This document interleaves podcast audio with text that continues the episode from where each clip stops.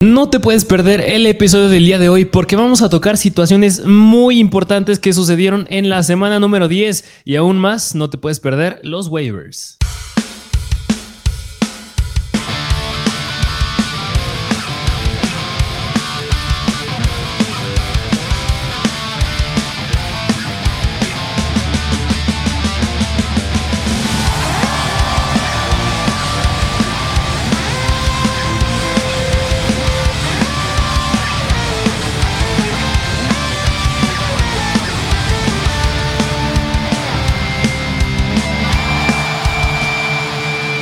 Bienvenidos a un nuevo episodio de Mr. Fantasy Football. A un episodio de locura. Vaya, vaya semana, ¿eh? Semana número 10, irreconocible porque, pues, mira, podemos empezar por muchos lados. Tiene muchas ramas esta semana número 10, pero, pues, la más reciente, que le quitaron el invicto a los Philadelphia Eagles. Mis commanders de toda la vida le quitaron el invicto a los Eagles. Wow. Eh, paréntesis rápido, antes que empecemos. Este es un episodio que tienes que ver. Es un episodio que se va a analizar demasiado cambios en equipo. O sea, es que podríamos hablar, todos los partidos tuvieron algo. Sí. Todos los partidos tienen algo relevante en fantasy. Qué locura. Y pues mira, yo ya di preámbulo para el partido de Washington-Filadelfia, pero te voy a dar tú el gusto de esto que traes ahí. ¿Qué, ¿Qué, es lo primero que traes en la punta de la lengua que quieres mencionar, que te trae de locos de esta semana número 10? Qué locura el ataque terrestre de los Commanders. Sí. O sea, hay muchas cosas. Es que, es que hay tantas cosas que me gustaría hablar, pero no quiero soltar ningún spoiler. Pero quiero hablar del dentro que dijiste de los Commanders. Qué locura el ataque terrestre. Qué mal se vieron los Philadelphia Eagles. Pésima defensiva. es que es buena. La defensiva de los Eagles se ha caracterizado por ser buena, pero nada. O sea, desde Terry McLaurin, desde el ataque aéreo, desbordándose a Darius Slayton, teniendo grandes atrapadas, hasta el ataque terrestre de los Commanders que terminaron la primera mitad, casi no tocaron el balón, este, la ofensiva de, de los Eagles. Y también, eh, ya lo dije otra vez, el ataque terrestre, 26 acarreos de Brian Robinson, 14 acarreos de Antonio Gibson, 3, 4 targets de este Antonio Gibson. O sea, en total los corredores entre Antonio Gibson y Brian Robinson tocaron el balón 46 veces y cada uno anotó. ¡Qué locura! Sí, sí, sí. Eh, de verdad fue un partido bastante, mm, mira, bastante interesante porque ya se habrían enfrentado anteriormente en la temporada estos Commanders y los Eagles, pero pues sí, Taylor Heineke viene haciendo las cosas muy bien, casi le gana a Minnesota, ya le ganaron a los Eagles y hablando del punto que decías específicamente que, bueno, primero aplausos si tenías a Trey McLaurin porque tuvo un juegazo, tremendo juegazo con 11 targets, pero hablando precisamente de las situaciones de backfield, porque yo creo que sí vale la pena analizarlo, vámonos un poquito más específicos a los números. Que mira, hablando ya en cuestión de snaps, Brian Robinson tuvo 43 snaps y Antonio Gibson 40. Es decir, podemos decir que fue casi un 50-50. Y por aire, en cuestión de rutas corridas, Antonio Gibson nada más corrió 8 rutas más que Brian Robinson. Los targets se los quedó Antonio Gibson con 3. Brian Robinson tuvo 0, pero pues, las oportunidades por tierra estuvo más recargadas hacia, hacia Brian Robinson. Yo sigo diciendo que el preferible en este backfield es Brian Robinson. Digo, él tuvo 43 snaps, 3 snaps más, aunque pues sigue siendo lo mismo. Antonio Gibson es un running back 2 por el upside que presenta por aire. Sí, justamente. Y, yo estoy igual, estoy igual del lado de. Me gusta más este Brian Robinson porque ya podría regresar a JD McKissick en las próximas semanas. Y ese es el potencial aéreo que nos gusta de Antonio Gibson. Se le va a caer, le va a quitar acarreos. Eh, el que hayas tenido, yo creo que te dio muy buena semana. Yo sí debo decirles que en una liga me quedaba Brian Robinson y el otro equipo, AJ Brown. Y Brian Robinson me dio lo suficiente y me hizo ganar por un punto más que el otro. Qué locura, qué locura. Esa de 134, 133 quedamos. Qué locura, no lo puedo creer. Sí, y, mira, por otro lado, hablar de esto que acabas de mencionar, que es la reacción que podemos tener sobre Devonta Smith y AJ Brown, que mira, AJ Brown, pues, eh, o sea, es una piedrita del camino, o sea, no, no le afecta mucho que haya tenido nada más cuatro targets y que Devonta Smith haya tenido ocho. Yo creo que estos números suelen ser al revés regularmente, y además estos dos equipos, pues, se conocen, digo, son rivales divisionales, así que yo consideraría que es un partido de asterisco para estos, para estos hijos, no es una tendencia para ellos, pero, pues sí, si tenías a AJ Brown, pues la sufriste duro esta semana. Sí, bastante decepcionante. Hizo nada más cuatro puntos. Yo feliz, gracias a AJ Brown, pero sí, muy decepcionante lo que sucedió aquí en el ataque aéreo. Y, bueno, yo creo que nada más para cerrar este, eh, eh, eh, bueno, lo del Monday Night, que le expliquen a la defensiva que es una rodilla al piso de Heineken. No lo puedo creer. Eso les costó el partido. Es ilógico. Ya puso rodilla al piso. No le pegues. Eso hizo que ganaran. Y también este, los referees que no vieron ese face mask, el face mask más lógico de lo que va la temporada. Mucho que desear de, los referees esta semana, igual que del partido de los Bills y Minnesota, el pase de Gabriel Davis. Pero bueno, se debe decir, yo creo que son los dos ratitos de los referees que se debe de, o deben de decir algo, porque estuvo muy, muy mal lo que hicieron. Sí, y mira, nada más, ya que estabas mencionando la introducción, este partido que, que fue de Buffalo en contra de Minnesota, que honestamente viene siendo el mejor partido de la temporada, sin problema alguno.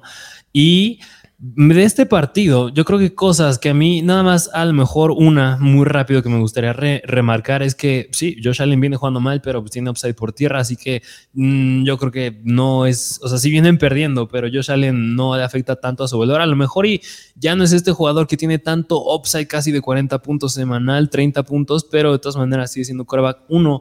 A mí Nada más, ahorita tú me dirás a lo mejor un punto que quieras mencionar, pero un jugador que sí me gustaría remarcar de este partido es Isaiah McKenzie. A lo mejor Isaiah McKenzie no parece, parece estar pasando por desapercibido y, pensaba yo meterlo aquí en el episodio de waivers, pero ya que estamos mencionando este partido vale la pena porque Isaiah McKenzie ha sido el partido en el que más snaps ha jugado. No ha sido muy relevante en cuestión de puntos, pero ha, sido el partido en el que más snaps ha jugado. Nada más fueron 15, sí, pero su volumen sigue siendo cada vez mayor en el transcurso de cada partido. Si estás en una liga muy profunda, yo creo que vale la pena ir por él en waivers, pero, pero bueno, solo quería mencionar.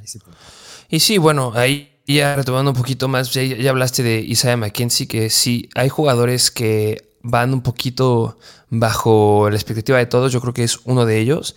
Eh, no, lo, igual que tú, no creo que sea necesario que hayas eh, en waivers por él. Pero otro a recibir que me gustó mucho fue Gabriel Davis. Y les dijimos en el episodio de Bayern Cell de la semana pasada: vayan por Gabriel Davis porque hace dos semanas se enfrentó a la defensiva de los Packers. Y hace unas semanas se enfrentó a la defensiva de los Jets. Esta semana ya no hay ningún cornerback que lo pueda flanquear. Y vaya que Gabriel Davis supo hacer las cosas. Eh, le fue muy bien. Fue el segundo en targets del equipo, 8 targets, y se quedó con un touchdown. Y, estuvo alrededor de las 100 yardas, lo cual me encanta de Gabriel Davis. Y también de Josh Allen. Sí, sí también explicar y también aclarar que yo creo que todos lo consideramos, que no estaba al 100% y no estar al 100% es suficiente como para que le pueda ir bien, eh, no tan bien como para andar fombleando en la zona de touchdown, pero Josh Allen, a pesar de que estuvo esa lesión en el codo, que se rumoraba que no iba a llegar a jugar, lo hizo muy muy bien eh, desde Fantasy y también en, el partido, pues 330 yardas, ese se me hace un gran número para un Josh Allen lastimado. Sí, precisamente lo dijiste bien. Gabriel Davis está pasando de ser un jugador que era dependiente a jugadas grandes, a pocos targets y jugadas touchdowns de más de 60 yardas, 50, 30 yardas, a ser un wide receiver que cada vez tiene targets más consistentes, más, bueno, mucho mejores. Así que qué bueno si tienes a Gabriel Davis. Su valor viene subiendo, pero ya sí me gustaría pasar a otro punto, a otro jugador que se me hace muy relevante para esta semana. Vámonos a Tampa Bay que es hablar del running back novato, el buen Rashad White. Que, ¿Qué me puedes decir de Rashad White? Que ya llegó por fin su momento. Se les dijo una y mil veces. Yo creo que es de los jugadores de los que más hemos hablado. Vayan por Rashad White. Va a haber el cambio generacional en este equipo. Y ya pasó. Sí. Acaba de suceder. Que, mira, yo creo que muchos a lo mejor y nos podrán decir de que, pues sí, pero en el partido en Alemania, Rashad White, pues tuvo, a lo mejor y mucho influyó que Leonard Fournette, si no me recuerdo, fue en el tercer, cuarto, cuarto, cuarto que tuvo una, una, una lesión de cadera, si no mal recuerdo, y pues pudo Rashad White acaparar cientos snaps. Mira, vamos a, a hacerlo más específico el análisis que traemos. Cuando se lastima Leonard Fournette, quedan vacantes 25 snaps, de los cuales Rashad White jugó 20. Los otros 5 los tomó Keshawn Vaughan. Pero aún así, en el transcurso de todo el partido, este, el buen Rashad White jugó 48 snaps y Leonard Fournette 22. O sea, ahí te habla que no importó la lesión de Leonard Fournette, el que estaba acaparando ese backfield era Rashad White y acabó con sí cero targets, pero con todo el, bueno, la mayor parte del volumen por tierra. Justamente lo acabas de decir. Eh, sí, está la lesión de Leonard Fournette, pero pasó ya tarde. O sea, ya se veía a lo largo del partido que el corredor de, o sea, preferido de ese backfield era Rashad White. Se quedó con el 65% de los snaps, lo cual me encanta. 22 acarreos, 105 yardas. O sea, de verdad no sé si los Seahawks no iban preparados para jugar en contra del Tampa o no sé qué pasó, pero ya es Rashad White. O sea, no importa la lesión de Leonard Fournette, que si es que, o sea, lo bueno que tiene Tampa Bay es que tiene descanso esta semana y que va a tener para recuperarse. Pero en la semana 12, que es la tercera peor defensiva en contra de los running backs, que es Cleveland, me preguntas, ¿a quién iniciarías primero? ¿Considerarías seriamente poner arriba a Rashad White? Sí, 100%, porque mira, y no es que Rashad White ya nos sorprendió que hizo 105 yardas. Es que Rashad White venía siendo ya sumamente eficiente. Es decir, esta, si no me recuerdo, promedió unas 4. aquí lo tengo, 4.6 yardas por acarreo. O sea, nada más estaba teniendo, si no me recuerdo, alrededor de unos 6 acarreos, 3 acarreos por partido. Lo multiplicas, pues sí, son ya poquitas yardas. Solo faltaba que le dieran volumen. Y ya se lo dieron, siguió mostrando esta eficiencia. Y yo creo que sí es una muy seria pregunta ya esta que acabas de hacer, que a quién iniciarás primero ya está empezando a ser más Rashad White. Sí, que yo me espero, la verdad, que sea un 50-50, al menos en el partido de Cleveland. Eh, yo creo que es una mejor defensiva de lo que pudo demostrar Seattle esta semana que, a lo mejor es un 60-40, pero algo que sí se ha dado es que a lo largo de la temporada, se los dijimos el episodio de Waivers de la semana pasada, Fournette ha sido muy poco eficiente, dos puntos, o sea, promediando en la semana 9 por acarreo, 2.1 yardas, 2.7 yardas, 2.4 yardas, 3 yardas, y Rashad White en su primer partido donde toma la batuta de ese backfield, 4.8 yardas, no ahora 4.6, 4.8, espectacular. Sí, así que en pocas palabras les estamos diciendo que Rashad White, si sigue disponible en sus ligas, es prioridad de waivers esta semana. Uy, no lo sé, hay uno que me encanta mucho, pero sí. Ok. De corredores, yo creo que sí. Ok. Pero, pero bueno, pues vámonos a. Pasémonos a otra situación que pasó en, en el partido del domingo. Que vámonos a Kansas City, que yo creo que aquí podemos remarcar dos situaciones dos situaciones, hablando de los, los, wide receivers y de los running backs, que no sé por dónde quieras empezar, pero yo creo que vámonos por los running backs que pues Isaiah Pacheco ya dominó este backfield.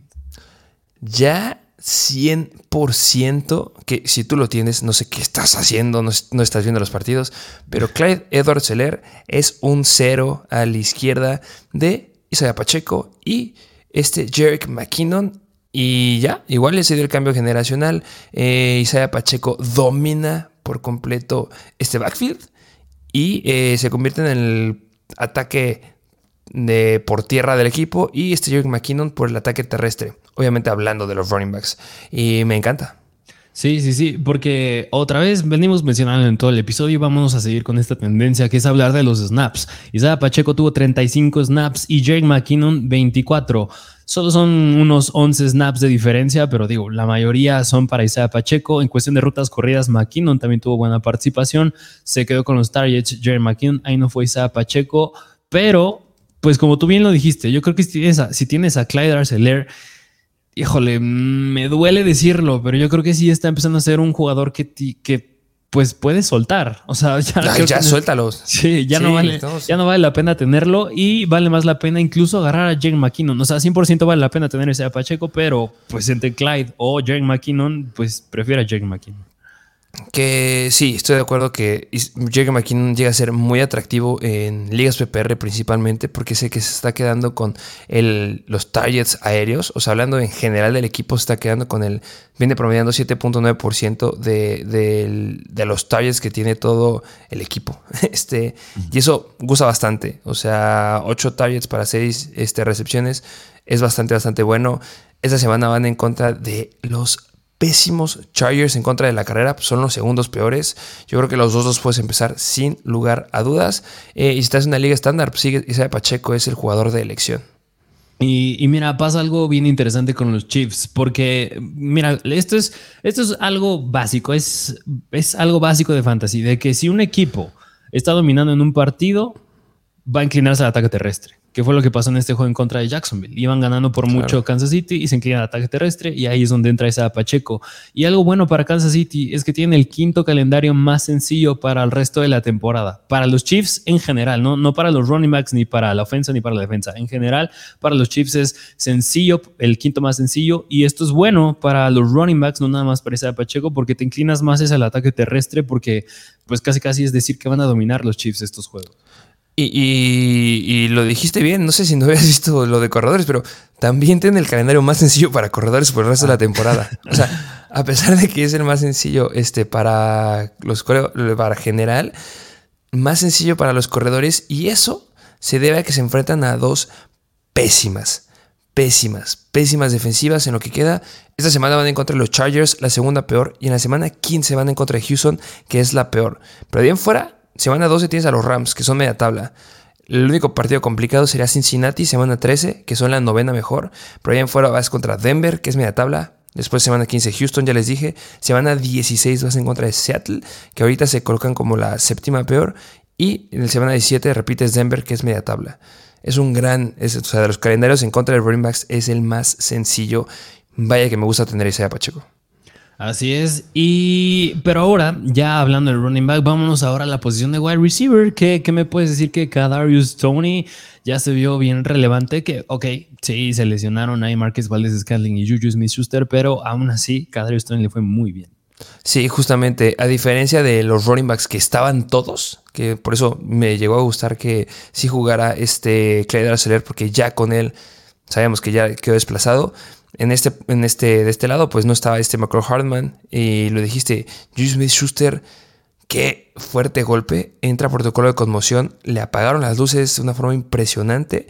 Y la verdad, si seguimos la, la, línea de lo que han estado haciendo con los jugadores que entran en conmoción esta temporada, y si no quieren tener ningún riesgo los chips, no debería jugar esta semana. Fue un, fuerte golpe lo que se llevó. Y bueno, Kedro Stoney, demostrando que que la lesión que tenían los Giants era más que falsa, no, sé, o sea, se ve, bastante bien eh, al momento de que le lanza este Patrick Mahomes para su primera anotación de, su vida en la NFL, entra cojeando, entrando brinquitos, simulando la lesión del hamstring que siempre estuvo este, lidiando ahí en los Giants. Eh, se, vio, perfecto. Es un jugador que entra muy bien en este tipo de ofensiva.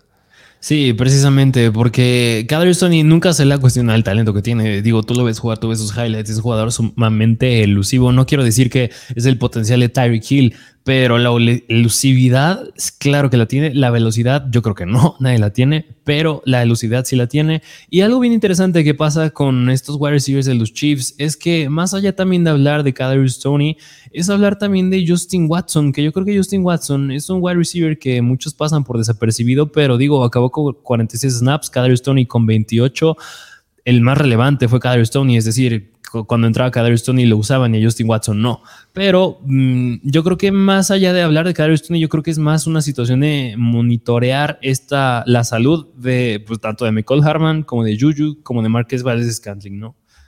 Sí, siempre de monitorizarlas, pero es que les dijimos desde la semana pasada, o sea, el rol que vaya teniendo este Kadarius Stoney va a ir incrementando semana con semana. O sea, después de esta actuación que tuvo, la próxima semana yo me espero algo muy bueno de Kadarius Stoney. Yo sí lo consideraría eh, eh, empezar sin ningún problema. Vas en contra de los Chargers, que son la, bueno, son la doceava mejor en teoría, en contra de los wide receivers, pero va a ser un juego de muchos puntos. Y sin Juju, me encantaría empezar a Cadero Stoney. O sea, en general, eh, fueron 90 yardas lo que corrió este Cadero Stoney en 6 toques a balón. O sea, sí, también se debe de, de especificar esa parte que no solamente fueron recepciones, sino que también le dieron dos acarreos para 33 yardas. Eh, fue, em, le lanzaron, este Patrick Mahomes le lanzó el balón en el 29% de las rutas que corrió y corrió una ruta en el 43% de los dropbacks de Patrick Mahomes. Me encanta y apenas es su segunda semana con Kansas. Va a aumentar su carga de trabajo y, y debes de tenerlo, sin lugar a dudas. Sí, precisamente nos gusta mucho el buen Stone y de aquí a futuro, pero vámonos con otra situación que, que a ver, esta situación me gustó muy, bueno, es interesante analizarla, porque ¿qué te parece si nos vamos a San Francisco, a San Francisco, tocando un jugador más relevante, que es running back, y es la situación de Christian McCaffrey con Elijah Mitchell, que lo dijimos, una de las cosas a observar en los San Francisco 49ers esta semana era cómo se iba a comportar el uso de Christian McCaffrey, porque ya regresa Divo Samuel, ya está George Hill, ahora sí, Brandon Ayuk pues está sano toda la temporada y ya regresa también Elijah Mitchell, no sabíamos cómo se iba a dar esta repartición y, y yo no me esperaba que casi casi fueron 50-50 entre Elijah Mitchell y Christian McCaffrey. Eh, qué locura. Este. Mm, tampoco sorprende tanto. O sea, sabíamos que iba a entrar este Laia Mitchell y que iba a tomar relevancia. Les dijimos que lo agarraran en web la semana pasada.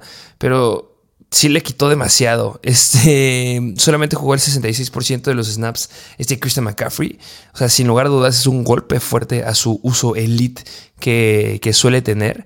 Pero pues sigue teniendo participación en rutas, que eso me gusta. 21% del target share se lo quedó Christian McCaffrey, lo cual es muy muy bueno. Sigue siendo un running back 1 eh, en, en fantasy. Ya a lo mejor el running back 1 alto y elite baja un poco, pero sigue siendo relevante y se queda todavía con los toques en línea de gol.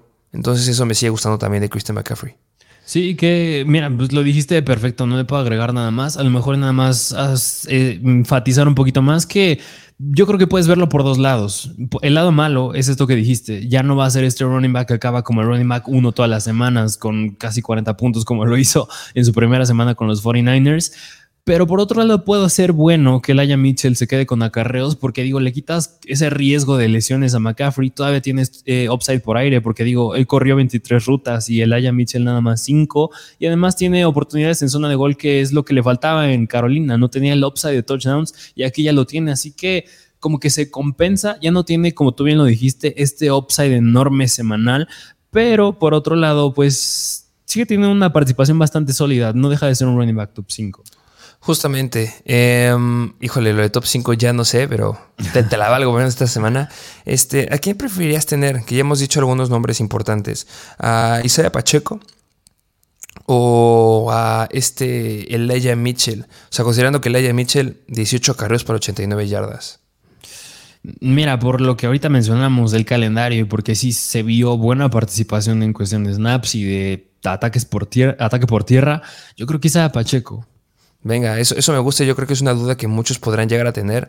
Pero sí, consideren bastante el calendario. Y al final de cuentas, detrás de Isaiah Pacheco está Jerick McKinnon. Y detrás de Laia Mitchell está Christian McCaffrey. Entonces, tampoco se aceleren mucho con, el, con este Elijah Mitchell. También de remarcar que fue en contra de los Chargers, la segunda peor en contra de los running backs. Entonces, me gustaría verlos en contra de Arizona, que es una defensiva un poquito más este, estable, que son media tabla en contra de ellos, a ver cómo se reparten eh, los acarreos. Así es, pero, pero bueno, ahora te voy a dar el gusto de una situación que a ti te gusta mencionar que vimos en la semana 10. ¿Algo más? Tú, bueno, alguna otra situación que te guste mencionar, ya no de San Francisco, pero de algún otro jugador relevante. Los Dallas Cowboys. Ok. Y CD Lamb. Hay una que todavía quiero guardarla. La, el mejor jugador esta semana, pero se debe hablar de lo que hizo CD Lamb. Y aquí lo mencioné porque sí, mea culpa, es mi culpa. En el live stream yo no esperaba grandes cosas de CD Lamb porque iba contra Jerry Alexander en teoría y me cerró la boca. Si de verdad no lo empezaste, lo siento de verdad, pero no me esperaba esta locura de semana que tuvo CD Lamb. Me atrevería a decir que es la mejor semana que va a dar de aquí en un ratote. O sea, porque desde que llegó a la NFL nunca había tenido un partido tan explosivo, a menos en fantasy, como el que vimos esta semana de 15 targets, 11 recepciones, 150 yardas, 2 touchdowns y eh, de esas 11 recepciones, 3 fueron de más de 20 yardas. ¡Qué locura!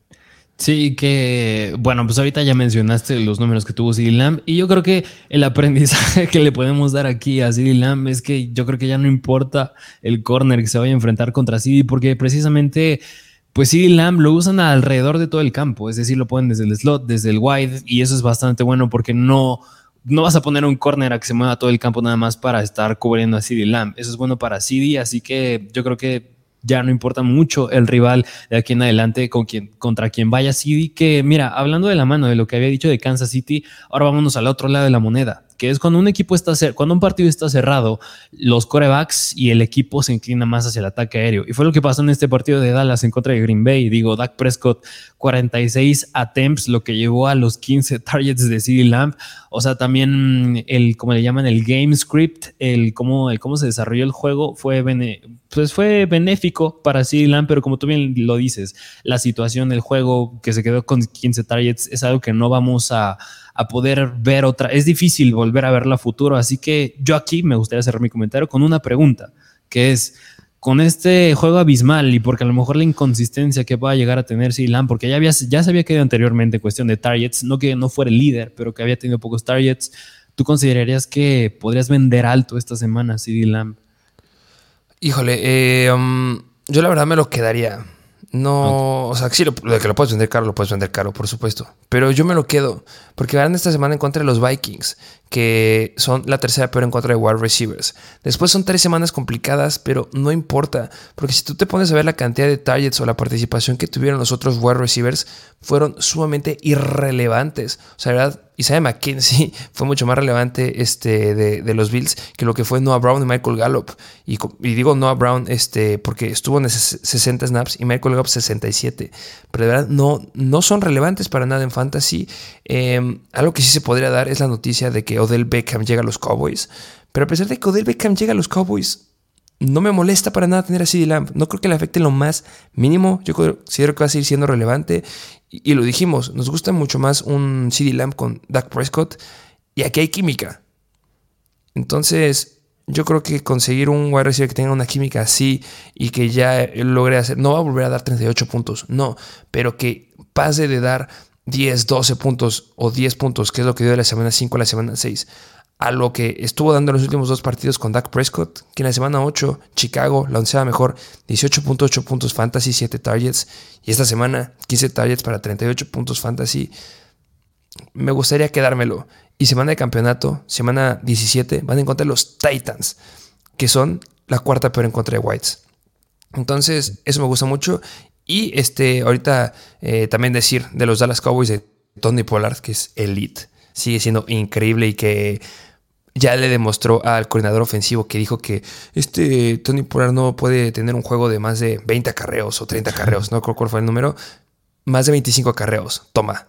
Entonces me gusta mucho también Tony Pollard. Así es, así que, ok, pues en pocas palabras, pues sí, aguanten así Lamb todavía un poco más, aguanten este partido en contra de Minnesota, puede dar otro gran juego, pero pues, ¿qué te parece si nos vamos a otra situación? Otra situación que pasó que a lo mejor y mencionarla un poquito rapidito, que yo te lo dije y tú me lo refutaste con otro comentario, que vámonos a Los Ángeles, que es hablar de los Rams.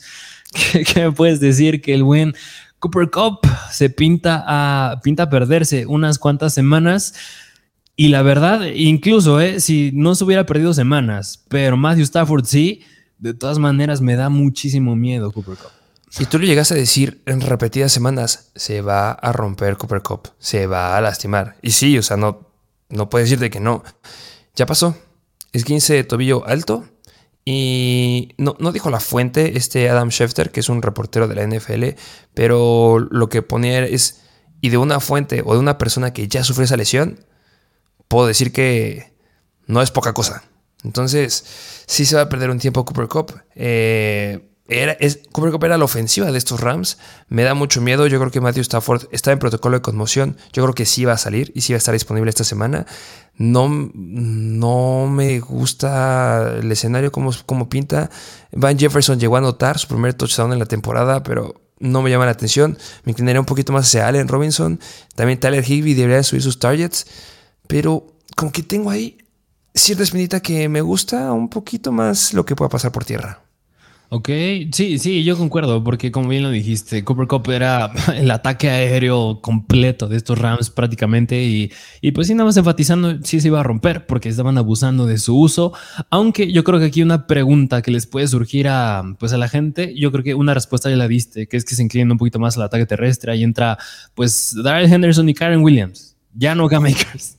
Henderson. Y, pero antes de pasar a Karen Williams, acaban de tocar el punto de los wide receivers. Yo creo que si pintas a decir a qué wide receiver le podría ir mejor, que yo creo que la duda está entre Allen Robinson, Van Jefferson y Bennett Skoronik, a lo mejor y Tyler Higby, pero yo creo que hablando de wide receivers, el que le podría ir mejor mm, se me hace interesante Skoronik. Pues yo ya acabo de decir que yo me iría por Allen Robinson, la verdad. Ok, y, mira, me, me gusta Skoronik porque porque Skoronek jugó 60 snaps y Allen Robinson 56. Cantidad de rutas corridas, Skoronek tuvo 40 y Allen Robinson 36. Habrá que, que, ver cómo se comportan esta primera semana sin Cooper Cup y ya con Matthew Stafford de regreso a la cosa, pero aún así yo creo que, que igual puede tener relevancia es Tyler Higby.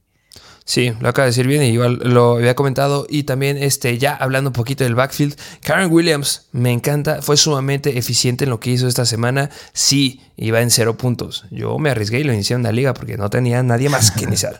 y, este, y no me decepcionó, o sea, sí, dio seis puntos fantasy, pero se vio bastante, bastante bien. Fue el primer partido en el que regresaba, le dieron la oportunidad de cerrar el partido en los últimos dos minutos y tuvo este eh, una carrera para 9 yardas, sí, muy poco, pero tres targets, tres recepciones, 30 yardas. Se me hace bastante, bastante bueno. Se vio muy, muy bien. Lo vi que se movía mucho mejor de lo que estuvo haciendo los otros, lo estuvieron haciendo nuestros running backs. Entonces me encanta lo que puede llegar a ser a futuro. Yo sí veo a Karen Williams como un running back 1A de este backfield. De verdad, si lo guardaste y lo tienes en tu equipo, tienes que estar muy feliz y, y puede ser grandes cosas. Sí, y mira, nada más enfatizando un poquito por qué Cam Akers ya no es relevante, porque por fin vimos estos tres running backs activos y Daryl Henderson fue el mayor con snaps con 35 y después Karen Williams con 16 y hasta el último Cam Akers con 10. Así que, pues igual Cam Akers, yo creo que igual que Clyde Arcelor, pues ya está siendo un jugador que tienes que soltar y ya no lo aguantas más. Justamente se llamaba. Eh, ¿Qué otro partido? Así es, y mira, pues otra situación que podremos mencionar a lo mejor y nada más alabar que ya está de regreso es, ¿qué me dices de Jonathan Taylor? ¿Que ya está de regreso? ¿Podemos decir que sí, que no? Sí, claro que está de regreso con esa nueva ofensiva de este Sunday. este, o sea, sí, yo sé que es Saturday, pero Sunday porque fue en domingo y porque pudo hacer ganar a, los Colts. Entonces, por eso ya será Jeff Sunday. Este, qué bueno que pudieron ganar los Colts. Eh, Jonathan Taylor, yo creo que está de regreso. Y yo creo que podemos hablar, ahora seguir alabando a Jonathan Taylor, pero me gustaría más hablar de Matt Ryan, que Matt Ryan se vio bastante, bastante bien corriendo, cosa que raro ver a Matt Ryan, y eh, el buen wide receiver que tú odias, porque tú tenías a Pitman, Paris Campbell. Ya lo decíamos un poco más, pero con Matt Ryan este hombre es una locura. Ya lo hablaremos ahorita. Sí, sí, que en pocas palabras es prioridad en waivers, pero pues ahorita lo vamos a analizar. Y mira, una, una última situación que igual me gustaría mencionar un poquito es eh, los Miami Dolphins, que Jeff Wilson otra vez se vio bastante bien dominando este backfield eh, por encima de Raheem Monster, teniendo el 61% de los snaps. Así que yo creo que Jeff Wilson lo puedes ver como un running back 2 de aquí a futuro, ¿no? Sí, sin lugar a dudas se queda ya con el nombre de ser un running back 2. Eh, tuvo 143 yardas en total. Eh, le ganó a los toques a este Mustard con 19 a 12. 61% eh, de los snaps se los quedó Jeff Wilson y eso me encanta. Y sí, es un running back 2 de ahora en adelante. Mustard se convierte en un jugador de flex. Debe estar muy feliz. Tienes a Jeff Wilson por el resto de la temporada. Así es, pero bueno, pues un análisis bastante largo del recap de esta semana. ¿Qué te parece si ahora sí, pues nos vamos a los waivers?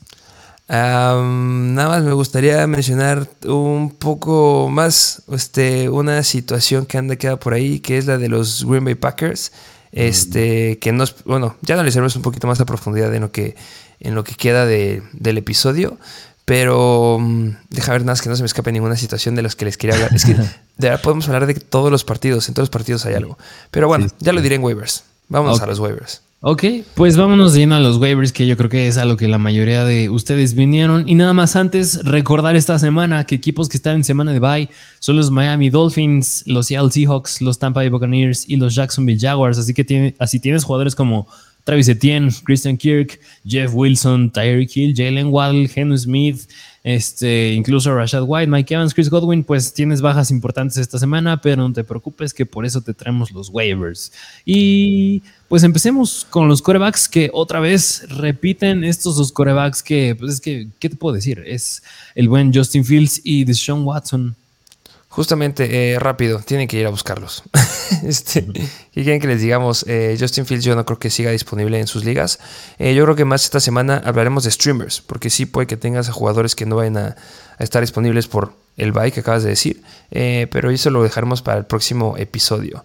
hay que hablar de los otros jugadores. Aunque nada más rapidito a mí, yo creo que dos streamers que podría valer la... Bueno, más bien uno, yo creo que uno podría ser Daniel Jones, que si no me recuerdo van en contra de Detroit, así que son una malísima defensa, así que puede valer la pena agarrar a Daniel Jones. Pero vámonos a los running backs, que es lo que vinieron a escuchar, empezando con el running back de los Miami Dolphins, y lo acabamos de mencionar también, y es el buen Jeff Wilson sumamente prioridad esta semana. Eh, es una locura lo que hace este hombre. Eh, ya les dijimos, ya rebasó por completo al potencial de Raheem Mostert. Está haciendo buena química y, me gusta lo que puede llegar a hacer en, este backfield. Sí, precisamente porque él dominó con 42 snaps sobre Raheem Mostert, nada más con 19, enfatizando ese punto nada más porque es un sólido running back 2 de aquí a futuro Jeff Wilson, pero pues sí, si sigue disponible, vayan por él. Y yo creo que va a estar disponible porque tienen semana de bye. Entonces no muchos pueden que prioricen por ahí. Y regresando van en contra de Houston. La peor en contra de running backs. Entonces te pueden meter a playoffs. Que, un paréntesis, este, recuerden que ya van a ser los playoffs. O sea, nada nos queda semana 11, 12, 13 y 14. Tienen cuatro semanas para poder entrar todavía a la, a la fiesta grande en Fantasy. Porque los playoffs tienen que empezar en la semana 15. Si no empieza en la semana 15 en Fantasy, hablen con su manager de la liga, porque está mal. El, debe ser 15, 16, 17, debe ser la final de fantasy. No jueguen una final de fantasy en la semana 18, por amor de Dios, eso no se hace. Eh, ya, quiere decir eso. ok, bueno, pues ahí tienen al buen Jeff Wilson. Vámonos al siguiente running back, que igual ya lo mencionamos a lo largo del episodio, es de los Kansas City Chiefs y es Isaiah Pacheco. Más que claro, más que ya les dijimos, es sólido, sólido corredor por tierra. Obviamente me gusta más Jeff Wilson porque sí tiene el, potencial aéreo, pero con Isaiah Pacheco el ataque terrestre ya es de él y, deben de venirse cosas buenas. Y si mira, y si nada más le adelantaste a este punto del episodio para hablar de Isaiah Pacheco, regrésate a ver cuando hablamos de Kansas City porque ahí nos echamos todo el análisis de Isaiah Pacheco. Sí, de Clyde Dorseler y por qué tienes que quedártelo en Dynasty por toda la vida. Así es. Pero bueno, ahí tiene al buen Isaiah Pacheco. Vámonos al siguiente running back, que igual es de, lo mencionamos, es de Los Ángeles Rams y es Karen Williams, que igual vale la pena agarrar al buen Karen porque ya este backfield, pues sí sigue siendo de tres, eh, literalmente sí, pero yo creo que ya viéndolo más pues más resumido, pues prácticamente es de dos, que es Darrell Henderson y Kyle Williams, siendo Kyron el, yo creo que nada más es cuestión de que pues tenga más semanas para aclimatarse en estos Rams, pero pinta ser el, como bien tú lo dijiste en su momento, running back uno. Y si algo no les dije hace ratito es que los Rams tienen el tercer calendario más sencillo para running backs por el resto de la temporada. Entonces me encanta, o sea, me encanta que el calendario más sencillo sea el de los Chiefs, así como les dijimos. Por eso me gusta Isaiah Pacheco. En el segundo lugar está el de los Broncos, pero no agarran a ninguno de esos. En el tercer lugar es donde se pone interesante porque ya están los Rams y Karen Williams se va a quedar con el papel importante en este backfield y a lo mejor no es esta semana, a lo mejor tienes que guardar una semana más, pero dale un par más y para playoffs se va a poner interesante con este hombre. Sí, porque otra vez nos podrán refutar que no hizo cosas interesantes, pero tú lo dijiste, su uso fue bastante prometedor para apenas haber sido su semana de regreso. Así es. Vámonos al siguiente running back que este ya es como la enésima vez que les mencionamos que vayan por él. Es de los Tampa Bay Buccaneers y es Rashad White, que igual ya hablamos de él hace unos minutos. Sí, que no creo que esté disponible. La verdad, yo creo que este sí va a ser más complicado. Espero que sea complicado que esté. Y bueno, si nos has escuchado a lo largo de las semanas, sabes que este es un jugador que ya deberías de tener y debe estar en tu banca listo para empezar eh, próximas semanas. Es como la situación de Tony Pollard. A pesar de que esté el running back 1, a pesar de que juegue Leonard Fournette, que a lo mejor sí llega a jugar, pero si no juega va a ser una locura, que me encanta. Eh, pero aunque juegue Leonard Fournette, yo creo que ya es un running back que debes de empezar sí o sí. Sí, precisamente. Así que de igual forma, si te adelantaste a este punto del video, regrésate a ver nuestro análisis de los Buccaneers y Rashad White, porque ahí está el análisis completo de esta situación. Sí, recuerda que también tiene semana de bye ahorita, entonces semana 12, igual como les dije hace ratito, van en contra de Cleveland, la tercera peor en contra de running y pueden hacer cosas grandes. Así es, pero pues prácticamente ahí tienen a todos los running backs que pues por los que tienen que ir esta semanita. Vámonos. Ah, no, más bien me falta, uno, todavía. Falta uno todavía, uno de los que no hemos hablado. Así es, es de los Pittsburgh Steelers y es Jalen Warren que, pues mira, igual semanas atrás, si no mal recuerdo, habíamos mencionado a Jalen Warren porque es que es muy parecido a lo que, pasa en lo que está pasando en Tampa Bay, que es que Najee no está siendo sumamente eficiente y Jalen Warren sí, así que pues, es una situación muy similar. Sí, y que si viene la lesión de Najee Harris, que creo que se llegó a tocar en el partido, no sé si lo estoy confundiendo. Em, mira, eh, Najee Harris este, le fue bien. Em, hablando de números, porque ha sido el partido en el que tuvo la mayor cantidad de acarreos, con 20 acarreos, lo cual es bastante bueno. 99 yardas, pero hizo unos decepcionantes 9.9 puntos en fantasy. Y en comparación de Jalen Warren, que hizo 10.7 puntos fantasy, mucho más, en solamente 9 acarreos, la mitad, de 37 yardas, y fue el corredor de elección por aire. Entonces, ojo aquí. Entonces, es un corredor que le está quitando acarreos a, a Najee Harris y que sí está teniendo el potencial aéreo que ya no está teniendo para nada Najee Harris. Entonces, si hay una lesión de Najee, ojo, porque quitando esta semana que van en contra de Cincinnati, que son la novena mejor en contra de los running backs, el calendario de los estilos para los corredores es muy bueno. O sea, los Colts, que son la séptima peor, Atlanta, la décima peor, luego Baltimore media tabla, después Carolina, que son la, quinta, sexta peor, después los Raiders, que son la quinta, cuarta peor, y después Baltimore media tabla. O sea, podría hacer cosas interesantes aquí Jalen Warren si se lastiman allí. Así es, así que, y si no mal recuerdo, también una noticia que vi por ahí, que no sé si lo dijo Mike Tomlin, pero fue de un miembro del estado del cocheo de los Steelers, es que le querían aumentar el volumen al buen, al buen Jalen Warren, buen Jalen Warren, y tú mencionaste que todavía como que estaba en duda en los entrenamientos porque no había un claro running back uno, pero pues en los juegos sí se está demostrando que cada vez Jalen Warren amenaza más en, en todo, en snaps, oportunidades, rutas corridas, por aire, etcétera. Justo. Pero bueno, ahora sí, ahí tienen todos los running backs. Vámonos a la siguiente posición, que es la posición de los wide receivers. Ahora sí, empezando con el wide receiver novato de los Green Bay Packers y es el buen Christian Watson. Ya. Hablamos por fin del buen señorón Christian Watson. Para mí es prioridad. Ok. Este hombre debe ser prioridad en waivers, por favor. ¿Por qué? Este, bueno, nada más como que un paréntesis que tiene que considerarlo a lo largo que estaré hablando de Christian Watson. Es que no es muy difícil que volvamos a ver unos este, Packers como los que vimos esta semana. Eh, yo creo que fue extraordinario porque se enfrentaron en contra de los Cowboys y hay historia ahí. Pero Christian Watson ya es una locura. 40% eh, del target share, 4 recepciones para 107 yardas, 3 touchdowns y dándonos 32.7 puntos fantasy una locura lo que va a hacer este hombre. Y, mucho de lo que considero aquí es que es porque Romeo Dobbs estaba lastimado. Y también porque Allen Lazard, lo he dicho desde el inicio de la temporada, no es un wide receiver elite. No lo es. Y ya ha tenido muchas múltiples oportunidades para demostrar y quedarse ese papel importante en el equipo.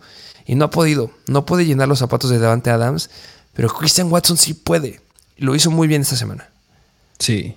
Sí, precisamente porque tú lo dijiste, Allen Lazard no es un no es el wide receiver uno que Aaron Rodgers está buscando. Y no sé si Christian Watson lo sea, pero Christian Watson mínimo se justifica porque es novato. Y eso es lo interesante con Christian Watson y por eso yo creo que tú lo consideras mucha prioridad, porque a pesar de que es un juego de casi, bueno, más de 30 puntos y 3 touchdowns, que es difícil que lo vuelva a repetir, ese es novato y es un buen indicador que ya podría estar encontrando química con el buen Aaron Rodgers, que me acuerdo que al inicio del partido, cuando tuve ese primer touchdown de, no me acuerdo si fue de más de 50 yardas, pues al inicio de la temporada había tenido pases similares, pero se le habían caído. La buena noticia es que ya los atrapó y eso es bastante bueno, así que sí tiene que ver, como tú dijiste, con las bajas que hubo en este core de wide receivers, pero digo, cuando un novato le va de esta manera, las cosas pintan muy bien a futuro. Y, algo que también me gustó es que, que Aaron Rodgers estaba feliz. Se le veía feliz a Aaron Rodgers, eso me gusta. Otra cosa que me gusta es que fue la defensiva de Dallas. O sea, no es cualquier defensiva. O sea, es una defensiva que pone presión al quarterback y que al menos en contra de los Whites son media tabla. Y yo creo que sí puede volver a dar un partido de más de 30 puntos. Por eso considero que tienes que agarrarlo. Porque al menos vas en contra de los Titans esta semana. La tercera peor en contra de los wide receivers. Semana 15 vas en contra de los Rams, que son la décima peor. Y en semana 17, campeonato de fantasy, Vikings. La tercera peor en contra de Whites. Yo creo que si logran hacer una buena química, que es lo que va a ser la tendencia con Christian Watson, aquí está su mini Davante Adams que estaba esperando este, este Aaron Rodgers. Y, su problema de Christian Watson siempre han sido las lesiones a lo largo de la temporada. Se perdió semana 3, se perdió semana 6, se perdió semana 7. Siempre está en protocolo de conmoción y que luego el tobillo y que etcétera, etcétera, etcétera. Si está 100% saludable, puede llegar a ser un wide receiver 2 alto o hasta un wide receiver 1 bajo. O sea, de verdad, tengo muy buena expectativa aquí porque detrás de él está Aaron Rodgers. Entonces, por favor, vayan por él. Así es, así que 100% vale la pena ir por el buen Christian Watson. Vámonos al siguiente web, que igual este ya lo tocamos a lo largo del episodio, es los Kansas City Chiefs y es Kadarius Tony. Justamente, eh, ya les dijimos, el volumen va a seguir aumentando. Yo no espero que juegue Juju Smith Schuster y sin Juju tiene que voltar con alguien y ese es Kadarius Tony que se ve bastante bien. Ya lo dijiste, es un, es un Tyreek Hill a menor escala, sin su velocidad, pero es una locura. Así es, así que igual vale la pena ir por el buen Kadarius Tony.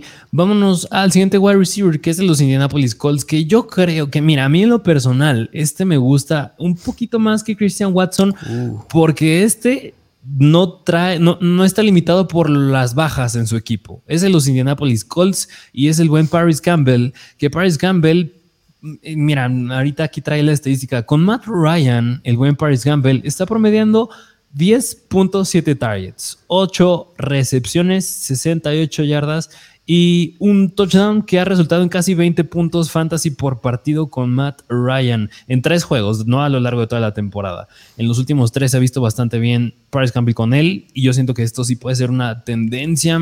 Siento que hay un poquito de menor riesgo que en comparación a Christian Watson, por eso me siento un poquito más seguro con Paris Campbell, pero viene haciendo cosas muy buenas. Sí, es así, entiendo 100% lo que estás diciendo. Eh, igual, este, Price Campbell este, tiene un escenario favorable por el resto de la temporada porque se van a dos, se van en contra de Pittsburgh, la segunda peor en contra de wide receivers, luego van en contra de Dallas y en semana 15 van en contra de Minnesota, la tercera peor. O sea, hay semanas que podría ser muy, muy explosivo. Yo no veo a Sam Ellinger otra vez como el quarterback de estos Colts. Ya creo que se van a quedar con Matt Ryan, que sería lo, lo que sería lo más coherente, que sí, le ganaron a los Riders, a los pésimos Riders, que no lo puedo creer, pero son muy malos, van en contra de Filadelfia los van a poner a prueba. Em, yo me estoy inclinando con Christian Watson porque a diferencia de Paris Campbell, este Paris Campbell es un wide receiver 2 del equipo.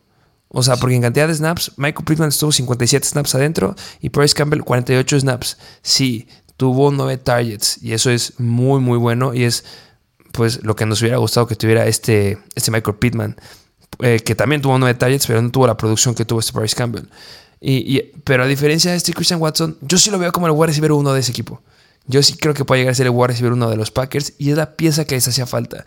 Entonces, por eso me estoy inclinando un poquito más a Christian Watson, pero es más que justificado que vayas por Bryce Campbell y que, que estés más que feliz de iniciarlo, al menos dentro de esta semana, dentro de dos, de tres. Puede hacer cosas buenas.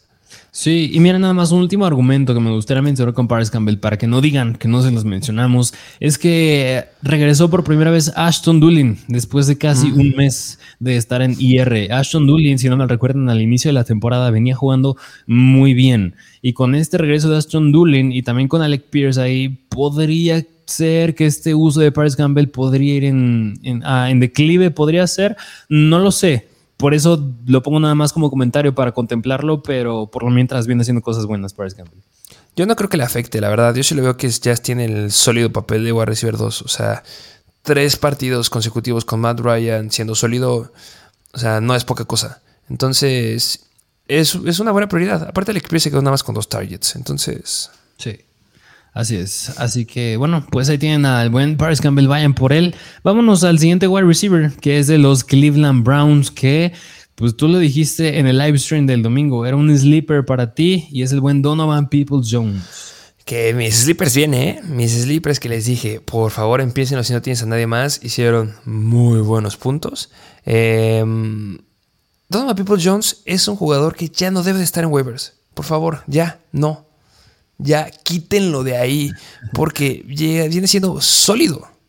Sí, sumamente sólido. Viene bien en cuestión de targets. Y mira, nada más para recapitular lo que hizo en contra de Miami: 9 targets, 5 recepciones, 99 yardas que dio, pues son casi 100 yardas. Sí, justamente. Eh, desde la semana 4 viene promediando 12.1 puntos fantasy, lo cual es bastante, bastante buenos. Viene promediando por partido 6.7 targets, 4.7 recepciones, 74 yardas por partido y todo eso sin depender del touchdown. O sea, este es un wide receiver que a lo mejor por el nombre que no es tan espectacular y porque no tiene tanto marketing como otros, no lo consideran, pero se enfrenta contra muy buenas defensivas y ha sido muy bueno. Desde la semana 4, al menos ha visto a los Patriots, que son la cuarta mejor, y también ha visto a Cincinnati, que son la sexta mejor. Y ahorita viene un calendario que es promedio. Y, si quieres un wide receiver que puedas encontrar en waivers y que puedas meterlo sin ningún problema en la zona de flex, es Donovan People, Donovan People Jones, que también podría llegar a ser hasta un wide receiver 2 bajo por la confianza que te da. Sí. Sumamente constante, de los más constantes que hay en la liga. Entonces, ve por él. Si quieres algo seguro y si estás en, ganando en tu liga y no vas a alcanzar un Christian Watson, no alcanzas un Paris Campbell y quieres algo que sea un respaldo confiable, Aquí lo tienes. Donovan People Jones. Sí, que mira, a mí Donovan Peoples Jones me recuerda mucho hace un año a Hunter Renfro, que era un wide receiver sumamente infravalorado, estaba siendo muy constante y ahorita está haciendo Donovan Peoples Jones. Y mira, dos argumentos que me encantan mucho con Peoples Jones. Uno es que los Cleveland Browns tienen el tercer calendario más sencillo para receptores de la semana 15 a la 17, es decir, hablando de playoffs y quién pronto va a estar de regreso de John Watson, que yo creo que, bueno, es, es, un volado, sigue siendo un volado por lo que nos enseñó en pretemporada, pero yo creo que sí va a ser una mejora, una mejora explosiva para esta ofensiva y se va a elevar todavía más el valor de Peoples Jones. Sí, que justo, a lo mejor se eleva mucho más el de Mary Cooper, lo entiendo perfecto, pero si vemos la cantidad de snaps que han estado a lo largo de la temporada, que ni, ni a Mary Cooper ni Donovan Peoples Jones se han perdido ningún partido, ha jugado más Peoples Jones. Al menos le rebasa con 22 snaps a lo largo de la temporada. Entonces lo van a seguir usando. Que no les dé miedo a la llegada de Deshaun Watson. Así es. Así que vale la pena ir por el buen Donovan Peoples Jones. Vámonos a la siguiente posición, que es la posición de tight ends. Empezando con el tight end de los Chicago Bears y es Cole Kmet. Que um, no lo sé. Aquí pasa algo. Este, bueno, obviamente ya regresa a ser un jugador que es relevante en fantasy. Eh, una locura lo que llegó a hacer esta semana, lo que hizo la semana pasada. Pero yo todavía no me lo creo al 100%. Es no sé si soy yo. No, no, no. Y, es que es entendible porque ha anotado cinco touchdowns en las últimas tres semanas. Cuando venía anotando cero. Justo. Cero antes de eso. Y, lo que me da miedo es que de esas tres semanas lo ha hecho promediando por partido cinco targets.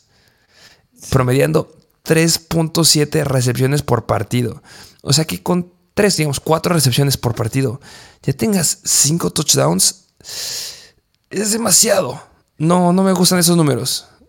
Que, mira, yo creo que a lo mejor y muchos nos podrán argumentar que el uso de Colquemet no es tan mal en cuestión de tiempo en el campo, porque su tiempo en el campo es de los mejores entre Tyrants. Pero precisamente lo que tú estabas mencionando, hablando ya de sus targets, de su participación de rutas, etcétera, no son muy buenos sus números ahí. No se diga tampoco recepciones ni touchdowns, que lo acabamos de mencionar. Y además, la semana pasada les mencionamos que un streamer en la posición de Tyrant era Colquemet, porque era un rival sencillo, los Detroit Lions. Así que viene de tres semanas muy buenas Colquemet. No quiero decir que va a caer, por eso está aquí en waivers, porque de seguir siendo una tendencia, porque la verdad Justin Fields viene jugando muy bien, pues vale la pena tenerlo, pero yo creo que no es una tendencia para Colquemet, pero pues tienes que agarrarlo. Esta semana van en contra de Atlanta, que son la octava peor en contra de Tyrants. Yo creo que es un gran escenario otra vez para Colquemet, que debes empezarlo. Y, algo que, también se debe decir es que no entiendo a Justin Fields. Porque Colquemet siempre lo has tenido. Sí. Desde pretemporada se sabía que era un gran Tyrant. Lo estabas usando. Pero se lo pasó por el arco del triunfo. Y hasta la semana 9, que le dicen a Justin Fields, oye, estás teniendo problemas por el ataque aéreo, ¿eh? Te vamos a traer un nuevo wide receiver. Te vamos a traer a Chase Claypool. Aquí está Chase Claypool para que lo uses. Ah, no, gracias. Ya le voy a lanzar a Colquemet. no entiendo. O sea, Colquemet ha estado ahí siempre. Puedes haberle dado este uso desde siempre. Y tienes un nuevo wide receiver. Y ahora sí le lanzas a Kemet. Son muchas cosas que me generan miedo y hasta preferiría tener al siguiente Tyrant que Colquemet. Ojo. Sí, sí, 100%. Porque vámonos al siguiente Tyrant, que es de los Arizona Cardinals. Ojo, que es novato y es el buen Trey McBride. Que obviamente está aquí porque Suckers se pierde el resto de la temporada. Así es que, mira, yo creo que uno de los Tyrants que, mira, entre los Tyrants novatos esta temporada, uno era Greg Dulcich, otro era Isaiah Likely y el otro era Trey McBride. Y Trey McBride fue drafteado en el segundo round, o sea, no es poca cosa. Igual me, igual me acuerdo que lo llegamos a mencionar antes de que empezara la temporada, esta situación de Sackers con Trey McBride, de que, lo, de que lo trajeron, de que le podría quitar tiempo en el campo, porque no drafteas a un Tyrant tan alto nada más porque sí. Y yo creo que ahorita ya llegó su momento de demostrar de que está hecho. No es poca cosa que lo hayan drafteado en el segundo round, así que... Es que, a ver, eh, es el mejor Tyrant de la clase. Sí. De verdad, es el mejor Tyrant de la clase de, Tyrants que llegaron a la NFL. Si ya lo dijiste, Dulcich, este Likely, lo que sea. Vean lo que están haciendo, son muy relevantes. Pero es muchísimo mejor McBride. Viene de Colorado State y al menos lo que nos dio en la temporada de 2021, o sea, 90 recepciones para 1121 yardas, solamente un touchdown, pero lanzó el balón 134 veces llegó a tener un acarreo de más de 69 yardas. O sea, este hombre trae números que lo respaldan bastante, bastante bien. Y llega un equipo que está usando de una forma impresionante a su Tyrant, a Zach Entonces me encanta y espero que pueda llegar a hacer grandes cosas. Eh, solamente se quedó con un target, lo entiendo. Eran los Rams, la segunda mejor en contra de Tyrants. Esta semana van en contra de San Francisco pero no me da miedo. O sea, lo que me encanta es que después de la semana de bye, semana 14, 15, 16 y 17, son pésimas las defensivas en contra del Tyrant a las que se enfrenta. Me atrevería a decir que es a lo mejor de los calendarios más sencillos para los Tyrants. Ahorita se los voy a confirmar, pero ah, me encanta. Sí, y además, si le dan el uso que venía teniendo Sackers a Trey McBride, o sea, estás hablando que es un Tyrant top 5. Ya, ya digo, ya será otra cosa hablar de la eficiencia que tanto puede hacer en cuanto a atrapar los balones y de yardas y de touchdowns, pero el volumen va a ser bastante bueno. Y mira, pues prácticamente los dioses de fantasy están diciendo: si tienes acá el Pitts, órale, ahí te va otro chance para que puedas recuperarte en la posición. Así que yo creo que si tienes un mal Tyrant, aquí debe ser tu prioridad porque todavía te están dando un chance de tener un tight que, que trae mucho potencial, porque lo draftearon muy alto. Es decir, tú lo acabas de decir, el mejor talent de la clase. Eh, tú priorizarías, eh, yo ya dije mi punto de vista, pero priorizarías en tener a Cole Kemet o a McBride, si es que tienes todavía a Kyle Pitts, como acabas de decir. A McBride, a McBride, porque siento que Cole Kemet, siento que nada más es como una estrella fugaz que está pasando, pero poco a poco se va a ir yendo. Sí, y si quieren ver un poquito de perspectiva, lo que les estábamos diciendo con el buen este Kemet, este estaba promediando por partido cinco targets desde hace tres semanas nada más, pero Suckers, en lo que va de la temporada, viene promediando 7.6 targets por partido, lo cual es excelente. 5 recepciones por juego. O sea, son grandes números para un Tyrant. Y no solamente son 3 juegos. O sea, podría agarrar los 3 mejores juegos de este, de este Suckers y estaría promediando 10 targets por partido. 8 recepciones por juego. Pero no. O sea, de lo que va de la temporada, son grandes números para un Tyrant. Al menos en Fantasy ha sido relevante siempre. 12.2 fantasy en por medio en ligas PPR. Me encanta. O sea, y tienes el mejor respaldo que podrías desear detrás de Suckers. Entonces, a lo mejor le cuesta esta semana un poquito a McBride en lo que se aclimata, pero de ahí en fuera yo creo que es un gran, gran, gran jugador y yo igual priorizaría sobre Kemet en este McBride. Así es, así que mm, vale 100% la pena también el buen Trey McBride. Pero bueno, pues hoy les traemos todos los, bueno, la mayoría del recap de la semana número 10 y los waivers de esta semana. Sí, que obviamente nos faltó hablar de esta morra Sam Brown, que más del 40% del target share es una locura esta morra Sam Brown. Nos faltó hablar de Christian Kirk, que espero que lo hayan empezado, este, pero pues no queremos que sea un episodio de dos horas. Sí, precisamente, pero pues bueno, ahí lo tienen este episodio del día de hoy. Este, como siempre, pues váyanos a seguir a, Instagram, arroba Mr. Fancy Football, a TikTok, arroba Mr. Fancy Football. Dejen su like, es aún más si les gustó este episodio. Suscríbanse si no están suscritos, dejen su comentario, sus opiniones, qué les pareció este episodio. ¿Y tú tienes algo más que decir? Eh, se viene nuevo contenido a Instagram. Muy pendiente esta semana. Yo creo que si van a Instagram ya van a ver el contenido que está ahí. Espero que les guste y coméntenlo, denle gusta y vayan a contenido exclusivo. El link está en la descripción del video. Así es, pero bueno, sin más que decir, nos vemos a la próxima.